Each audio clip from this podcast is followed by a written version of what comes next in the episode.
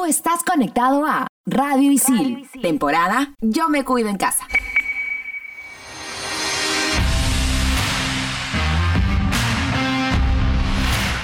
Estamos de vuelta. Somos en todas las canchas.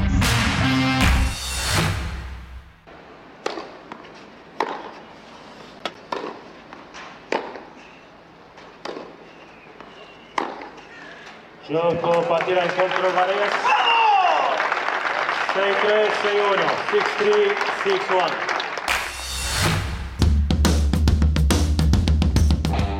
Hola, hola, muy buenas a todos, mi nombre es Bruno Risco y sean bienvenidos a un nuevo episodio de En todas las canchas. Como escuchábamos en el audio inicial, Juan Pablo Varillas se consagró campeón del Challenger de Biela, pero para llegar a la final tuvo que derrotar a varios rivales. El primero fue el italiano Alessandro Gianesi, a quien derrotó por 6-4 y 7-5. El siguiente encuentro fue contra el búlgaro Dimitar Kuzmanov, a quien venció por 6-1, 5-7 y 7-6. En los cuartos de final, Juan Pablo Varillas se enfrentó al brasileño Joao Meneses, derrotándolo por 6-4 y 6-3. En semifinales, derrotaría al francés Alexandre Müller por 6-2, 2-6 y 6-2. Por último, en la final, se enfrentaría al argentino Guido Andreozzi, campeón del Challenger de Szczecin en Polonia el 2019. Pero esta vez no pudo conseguir derrotar al peruano Juan Pablo Varillas, quien lo venció por 6-3 y 6-1.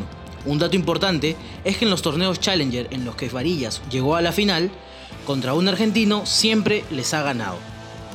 Otro torneo en donde participó Juan Pablo Varillas fue la Copa Davis, y para contarnos cómo le fue y cómo va avanzando el peruano en el ranking ATP, me acompaña Yanina. ¿Qué tal? ¿Cómo estás? Hola Bruno, un gusto saludarte y un gusto saludar a todos los oyentes. Arrancamos este último fin de semana con el gran logro de Juan Pablo Varillas que bien tú mencionabas en el ATP Challenger de Biela.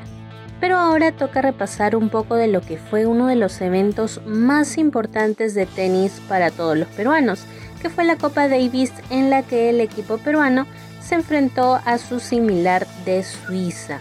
Este evento se realizó en Lima en marzo del 2020 exactamente una semana antes del inicio de la cuarentena y de la suspensión de varios eventos deportivos. Es por eso que esos partidos de Copa Davis fueron y aún son tan memorables.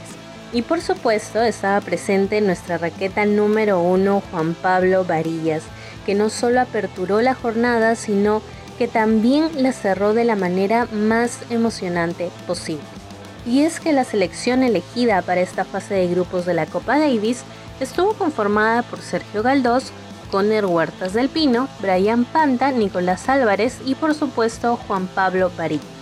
Juanpi, demostrando todo su potencial, ganó sus dos partidos pactados. El primero frente al suizo Sandro Erat, en el que ganó 2 sets a 0 con parciales de 7 a 6 en ambos sets y el segundo partido fue ante el también suizo Henry Laxon, en un enfrentamiento muy reñido y parejo entre ambos, en el que terminaron 2 a 1 a favor de Juan Pablo Varillas con parciales de 6 a 3, 3 a 6 y 7 a 6. Pero esa ocasión no era la primera vez de Juan Pablo Varillas participando en la Copa Davis en representación de nuestro país. Él hizo su debut en este torneo en el año 2015 jugando frente al chileno Hans Castillo en un partido en el que lamentablemente cayó por 2 a 0. Sin embargo, Juanpi seguiría compitiendo en la Copa Davis. Tras su debut, jugó un total de 18 partidos, 11 en la modalidad singles y 7 en dobles, en el que ganó 6 partidos en singles y 2 partidos en dobles y la verdad es que se ha visto un gran crecimiento en su carrera desde el año de su debut profesional.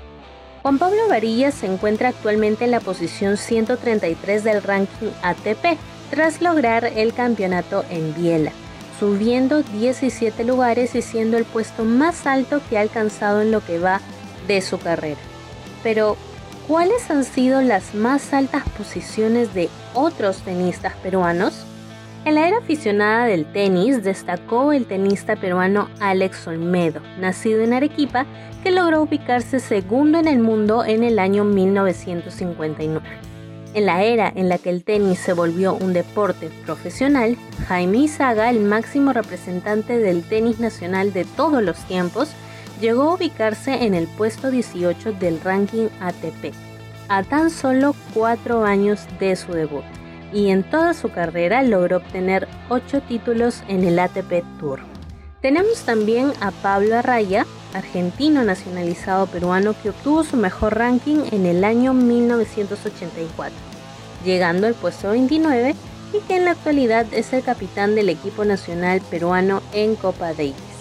Por último, pero no menos importante, tenemos a Luis Horna, quien en el año 2004 logró su más alta posición ubicándose en el puesto 33. Lo cierto es que Juan Pablo aún tiene una gran carrera por delante y esperamos que siga escalando hasta lo más alto del ranking mundial. El siguiente torneo en el que competirá Juan Pablo Varillas es en Croacia, en el Challenger de Zagreb, donde debutará contra el portugués Pedro Sousa. Continuando con su calendario, el peruano competirá en el Roland Garros, que inicia el 21 de septiembre. Bueno amigos, ya no hay tiempo para más, eso ha sido todo por hoy.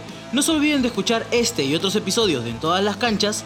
Somos estudiantes de periodismo deportivo y nos encuentras como Radio Isil en todas las canchas. Chao, chao.